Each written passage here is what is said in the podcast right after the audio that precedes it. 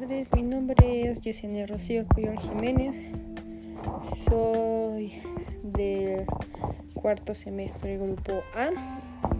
Estoy estudiando en la Universidad Benito Juárez y voy a presentar un tema sobre la materia de radiografías estomatológicas.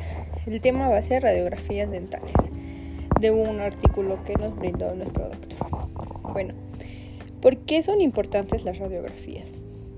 Estas tienen dos nombres. Se conocen comúnmente como rayos X, pero son radiografías. Son una herramienta muy importante porque ayuda a diagnosticar eh, ciertas necesidades de la salud oral.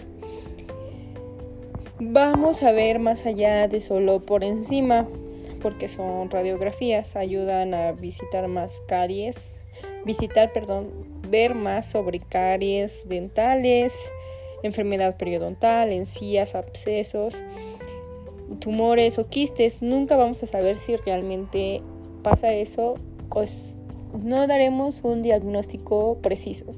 Solo es como para ayudarnos. Eh, también muestra ubicación y dientes impactados o no erupcionados. También muestra raíces, hueso y todo eso. ¿Con qué frecuencia se deben tomar las radiografías? Bueno, esto depende mucho del tipo de persona que sea y de las recomendaciones que nos den. Este, porque podemos tener este, un examen completo, pero no sabemos si los problemas que se detecten para minimizar el daño de los dientes o de las encías. Eh, también depende de las condiciones de, la, de su boca del paciente el grado de problemas que presentes y entre otros tipos. Eh, tipos de rayos X. Tenemos las mordidas, que son uno de los conjuntos de radiografías más comunes. Estas muestran los dientes por encima de la línea de la encía y a altura del hueso entre los dientes. Estas ayudan a diagnosticar la enfermedad de encías y la de caries entre, entre los dientes. Eh, la radiografía de aleta de mordida, esta se coloca al lado de la lengua de los dientes y se mantiene en su lugar mordiendo como lengüeta de cartón. Esta se toma normalmente en cuatro mordidas como en un conjunto. Se puede tomar cada seis meses para personas con caries frecuentes o cada dos o tres años para personas con buena higiene bucal y sin caries.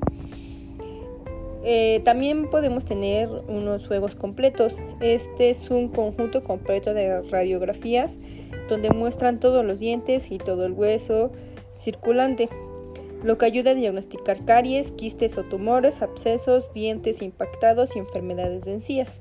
Lo vuelvo a repetir, solo es como ayudar a ese diagnóstico. Eh, en un conjunto completo generalmente consta de 14 a 20 radiografías individuales y se recomienda durante la primera visita con un dentista para ayudar a un diagnóstico y una planificación del tratamiento adecuado. Tenemos también los Panorex, es una radiografía de toda la boca que se toma sin siquiera colocar película de rayos X en la boca. En cambio, mientras permanezca sentado, el cabezal de los rayos X gira a tu alrededor y proporciona una imagen grande de la mandíbula y dientes.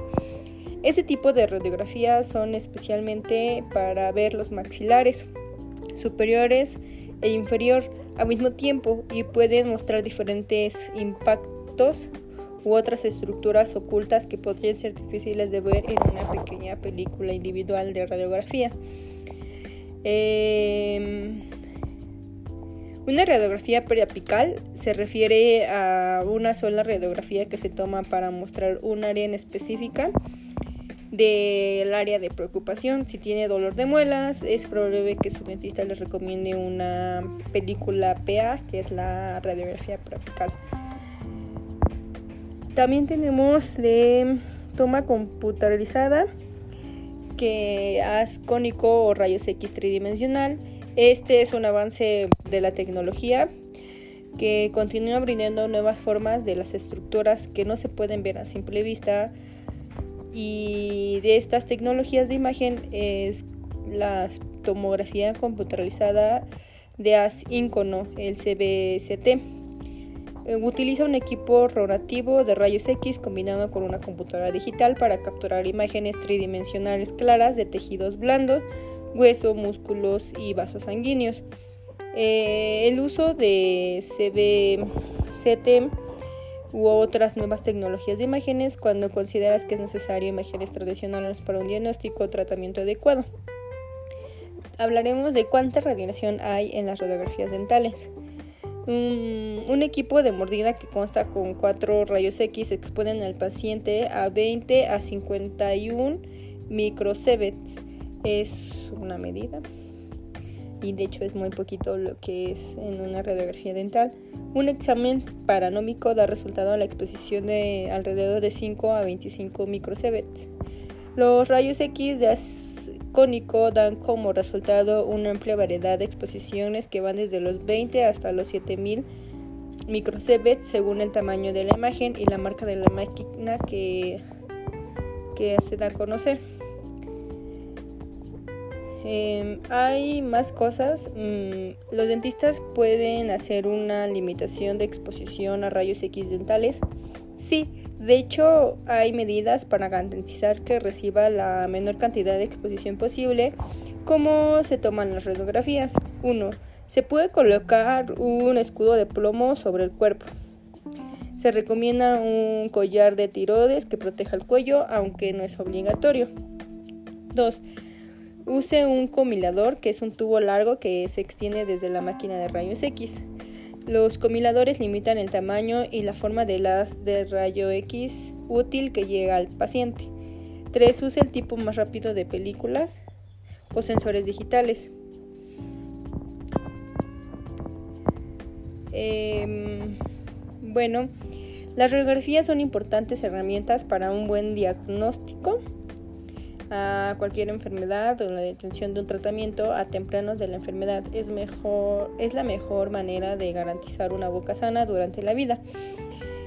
Si, tienen preguntas o inquietudes sobre tipos o de la fracción de las radiografías, se recomienda preguntar y asegurarse de que toda la información que usted quiera esté dentro de o que lo sepa su dentista. Este, bueno, pues eso ha sido todo. Gracias por su atención. Hasta luego.